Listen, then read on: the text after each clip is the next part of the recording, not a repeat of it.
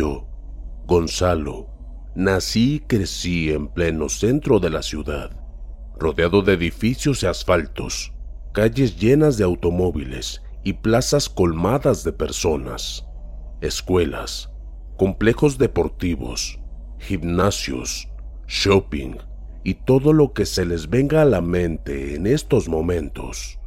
Y créanme, este ambiente siempre fue muy valorado para mí, pues aquí crecí junto a mis padres, hermanos y amigos, pero mis raíces provienen del campo, y fue gracias a todo el esfuerzo que hicieron mis padres, lo que realizaron allí, que pudieron mudarse a donde hoy estamos.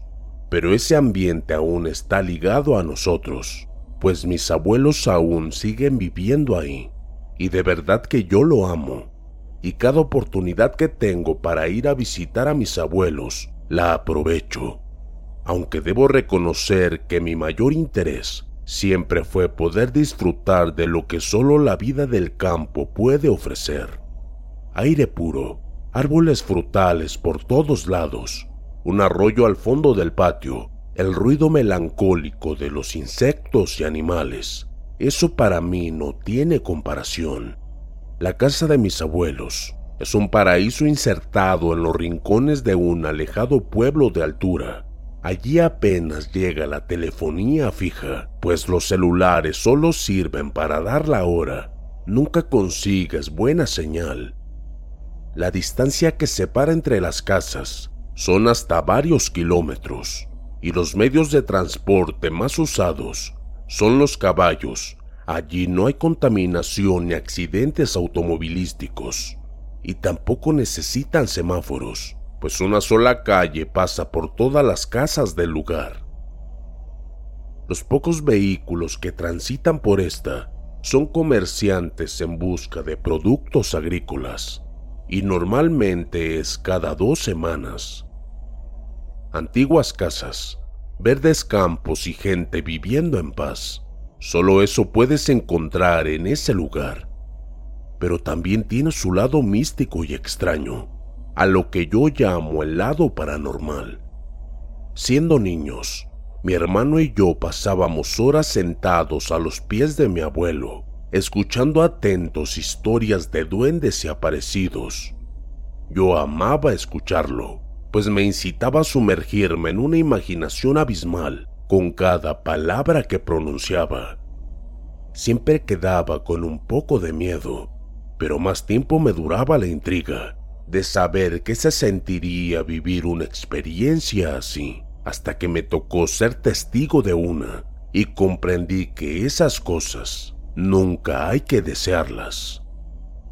Sucedió hace cinco años. Yo tenía 22. Fui con mi hermano mayor a pasar Semana Santa. Para esta fecha el pueblo es una verdadera fiesta. Obviamente me refiero a partir del sábado de gloria, porque durante los días anteriores un sublime silencio domina el lugar. La gente de ahí son creyentes, aunque mantienen las creencias propias del campo también.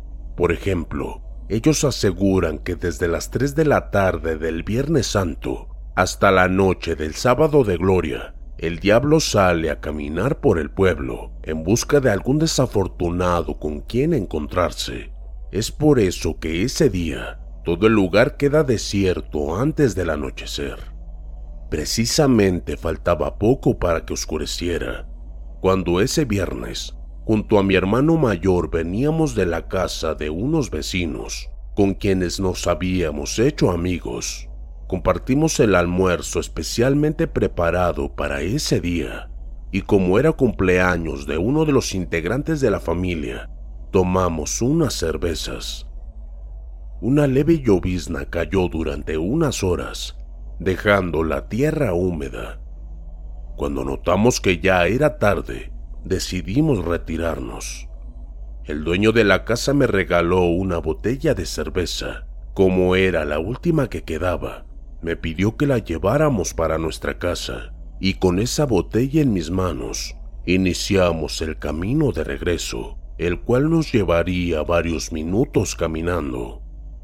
Frente a la casa de mis abuelos, a unos pocos metros del terreno, hay un pequeño descampado rodeado de árboles de naranjas. Allá hay algunas bancas y mesas que sirven para compartir algún asado, y aunque les pertenece a mis abuelos, estaba a la disposición de todos. Justamente estábamos pasando por ese lugar cuando de repente escuchamos que alguien nos silbó. Ambos miramos y vimos a dos muchachos sentados en unas de las bancas. Aún no había oscurecido, así que pudimos ver que había varias botellas de cerveza a su alrededor. Nosotros nos detuvimos. Uno de ellos se nos acercó y empezó a dialogar. Se presentó como Leo, y el otro muchacho que permaneció en la banca se llamaba Miguel. Eran dos primos que vinieron a visitar a su familia también, los cuales vivían a dos kilómetros más adelante que nosotros. Charlamos unos cuantos minutos y cuando nos despedimos ya para retirarnos, el otro muchacho que permanecía sentado en la banca nos pidió la cerveza que yo traía en mis manos. Inmediatamente Leo me la manoteó y de un tirón me quitó la botella. Mi hermano reaccionó al instante y cuando estaban a punto de generar una pelea, logré frenarlos. Le dije a mi hermano que no valía la pena pelear por eso y a duras penas lo pude llevar hasta la casa. Mientras nos alejábamos del lugar, Aquellos muchachos se burlaban lanzando carcajadas y aplaudiendo. Tampoco les importó hacer escándalo y comenzaron a cantar en voz alta. En verdad que estaban muy ebrios. Cuando llegamos a casa del abuelo, nos estaba esperando afuera y apenas ingresamos nos preguntó qué había ocurrido. Mi hermano le contó lo sucedido y molesto tomó el teléfono y llamó a los familiares de esos muchachos. Nos contó que no era la primera vez que ellos venían, que siempre se emborrachaban y que buscaban pleito con los muchachos del pueblo. No quisimos darle más importancia al asunto y nos sentamos en la cocina a charlar un rato con nuestra abuela, pues de seguro a los pocos minutos llegarían sus parientes para sacarlos de allí. Hasta entonces, la oscuridad de la noche ya reinaba en todo el pueblo. Habían pasado unos 20 minutos aproximadamente cuando notamos que los muchachos dejaron de cantar. Pensamos que ya se habían retirado, pero a los cinco minutos escuchamos un estallido que nos hizo saber que aún seguían allí. Sonó como el golpe de vidrios quebrándose Recordé entonces que ellos se habían quedado con la botella de cerveza y pensé que simplemente la habían roto. Pero a los pocos segundos, unos gritos desgarradores reemplazaron el silencio de la noche. Nos pusimos de pie y rápidamente nos dirigimos hacia la puerta. Mi abuelo nos gritó que no saliéramos, mientras lo vimos correr hacia la sala para tomar su arma. Eran tan fuertes los gritos de desesperación que parecía que alguien estaba siendo masacrado. Yo no pude soportar más y al abrir la puerta y salir, fui testigo de una experiencia que hasta el día de hoy me produce pesadillas. Leo, el muchacho que me había quitado la botella, era levantado a unos metros y arrojado al piso de una forma impresionante pero no podía ver nada más. Solo se veía que su cuerpo se elevaba y volvía a caer en el piso por sí solo, como si algo imperceptible lo manipulara. Aún recuerdo claramente el sonido que producía su cuerpo al caer al piso. Parecía que sus huesos se quebraban en mil pedazos. Miguel, el otro muchacho, permanecía tendido sobre el suelo a un costado. Estaba inmóvil, inconsciente, y noté que su cabeza estaba cubierta del vital líquido rojo. Leo no paraba de gritar hasta que su cuerpo golpeó por última vez en el piso y su lamento se detuvo. Nunca podré olvidar lo que vi a partir de ese momento.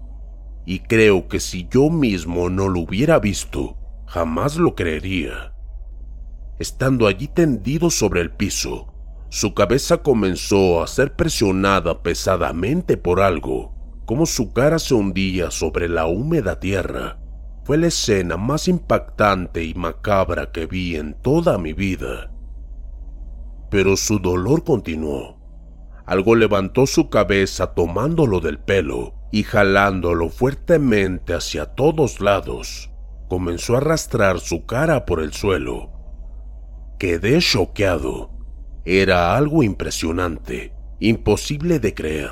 Todo ese infierno duró solo unos minutos, pero en mis pesadillas aún sigue sucediendo. Un fuerte estruendo me ensordeció por unos momentos, y luego otro y otro. Era mi abuelo que dio tres disparos con su arma. Nunca supe a qué le apuntó, jamás se lo pregunté pero fue eso lo que detuvo ese martirio. Yo estaba petrificado cuando vi a mi hermano pasar corriendo por mi lado, presuroso por ayudar a los muchachos. Mi abuelo se volvió a meter a la casa y llamó al médico del pueblo. Recuerdo que mi hermano pedía a gritos que le alcanzara el agua, pero les juro que yo no podía ni moverme. A los pocos minutos llegaron sus familiares y en estado de angustia tremendo, levantaron a ambos muchachos y los metieron a la casa para recostarlos en los sillones. Nunca me olvidaré de esos momentos. Estaban los dos tendidos en la sala con sus ropas cubiertas de sangre. Uno tenía la cabeza irreconocible y el otro parecía ya no tener el rostro. Simplemente parecían ser dos masas de carne expuestas el médico no demoró en llegar rápido en su auto y cinco minutos después ya eran trasladados al hospital más cercano. Aquella noche no dormí y creo que nadie en el pueblo lo hizo. Ese fin de semana fue el más aterrador de mi vida. Ni siquiera quería salir de la casa de mis abuelos, pues afuera se podía respirar un olor nauseabundo que quedó desde esa noche.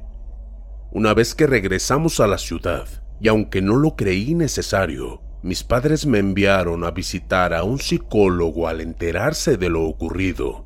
Y por suerte a los pocos días pude recuperarme de ese espanto. Y fue tan así que a los siguientes meses, tanto para mi hermano como para mí, fueron los más largos de nuestras vidas, pues una gran ansiedad de conocer el desenlace de aquella vivencia nos consumía lentamente.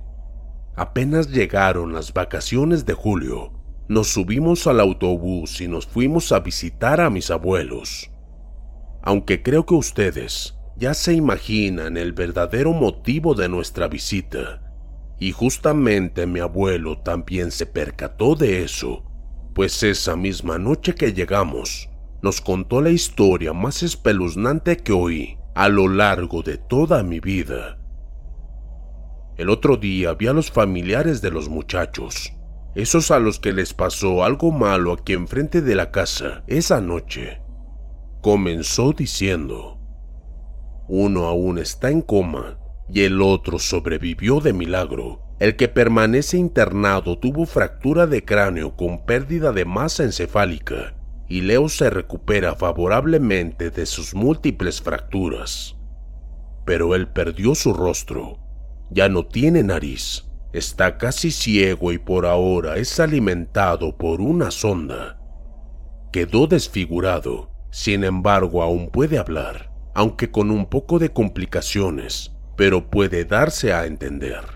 Fue así que pudo relatar lo sucedido aquella noche él contó que todo comenzó después de que nosotros nos metimos a la casa.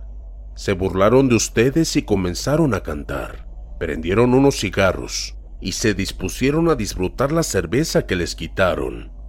Todo marchaba normal, hasta que Leo se fue a hacer sus necesidades cerca de los árboles y se percató de algo que anteriormente no había notado.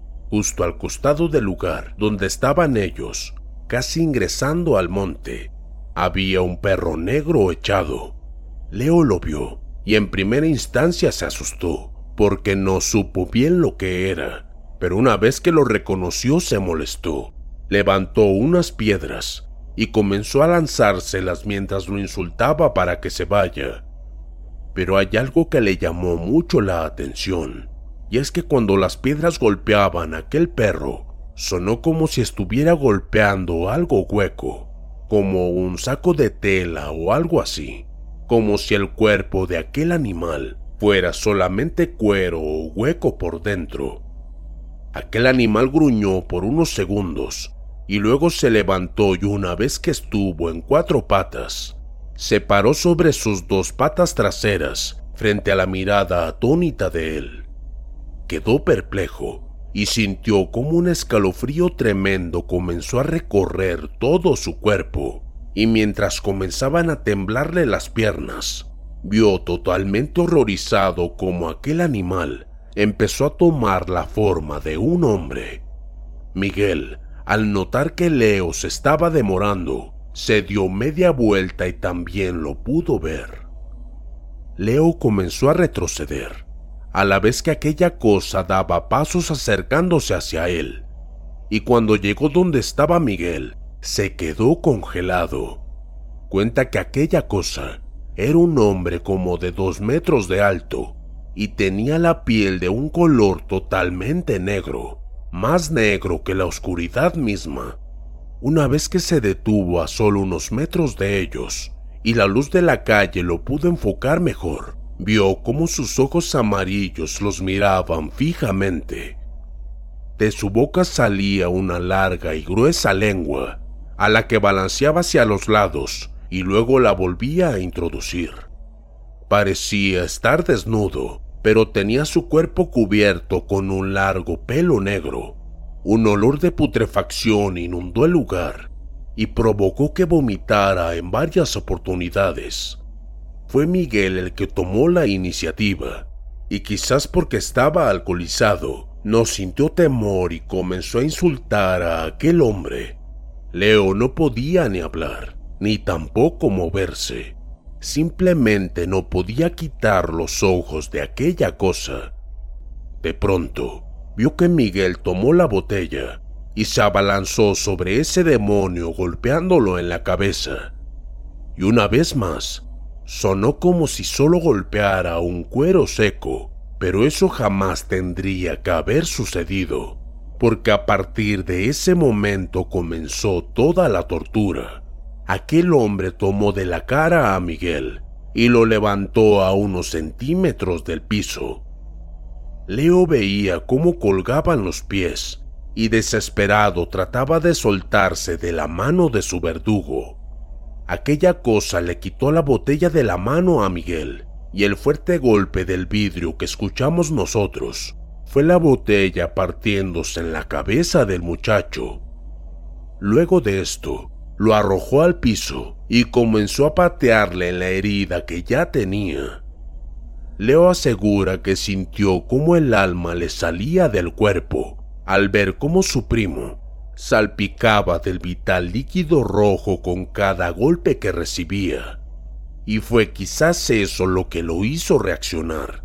Metió su mano dentro del cinturón y sacó un puñal que traía siempre con él, y con él se abalanzó sobre aquella cosa, pero cada zarpazo que le dio aquel hombre fue en vano. Nunca logró hacerle daño con este. Sin embargo, eso hizo que el demonio dejara de atacar a Miguel, pero ahora comenzó a lastimarlo a él. Los gritos que escuchamos nosotros eran los de Leo, cuando esa cosa lo levantaba y lo arrojaba con mucha furia contra el piso. Luego de caer por última vez, sintió que puso un pie sobre su cabeza y comenzó a hundirlo en la tierra, hasta que finalmente lo tomó de los cabellos y fue cuando se desfiguró su cara al ser arrastrado contra el suelo. Eso es lo último que él recuerda y todo su cuerpo comienza a temblar cada vez que le preguntan sobre lo ocurrido. Aún siento escalofríos al recordar ese relato. Y justamente en estos momentos se me eriza la piel al estar escribiendo esto. Fue una experiencia que me tocó vivir de cerca, ser testigo de ella, verla con mis propios ojos. En el mes de diciembre del mismo año, supe que Miguel finalmente pudo despertar y poco a poco se recuperó de esa herida en la cabeza, pero ya no tiene dominio de su cuerpo a raíz del daño recibido, y algunos creen que interiormente sufre una y otra vez la tortura vivida aquella noche. Dicen que Leo pudo salir adelante y trata de llevar una vida normal, aunque su rostro mantiene vivo el amargo recuerdo atormentándolo en todo momento, en especial cuando la tarde se va despidiendo y la oscuridad de la noche hace notar su presencia. Y eso la acompañará hasta el final de sus días. Hay noches en las que yo me pregunto, ¿qué hubiera pasado si nosotros no le hubiéramos dejado la cerveza a esos muchachos? Quizás Leo y Miguel se hubieran marchado a la casa de su familia al ya no tener que tomar. Incluso pienso que hubiera sido mejor nunca haber aceptado llevarla hasta ese lugar. Entonces quizás las cosas serían diferentes.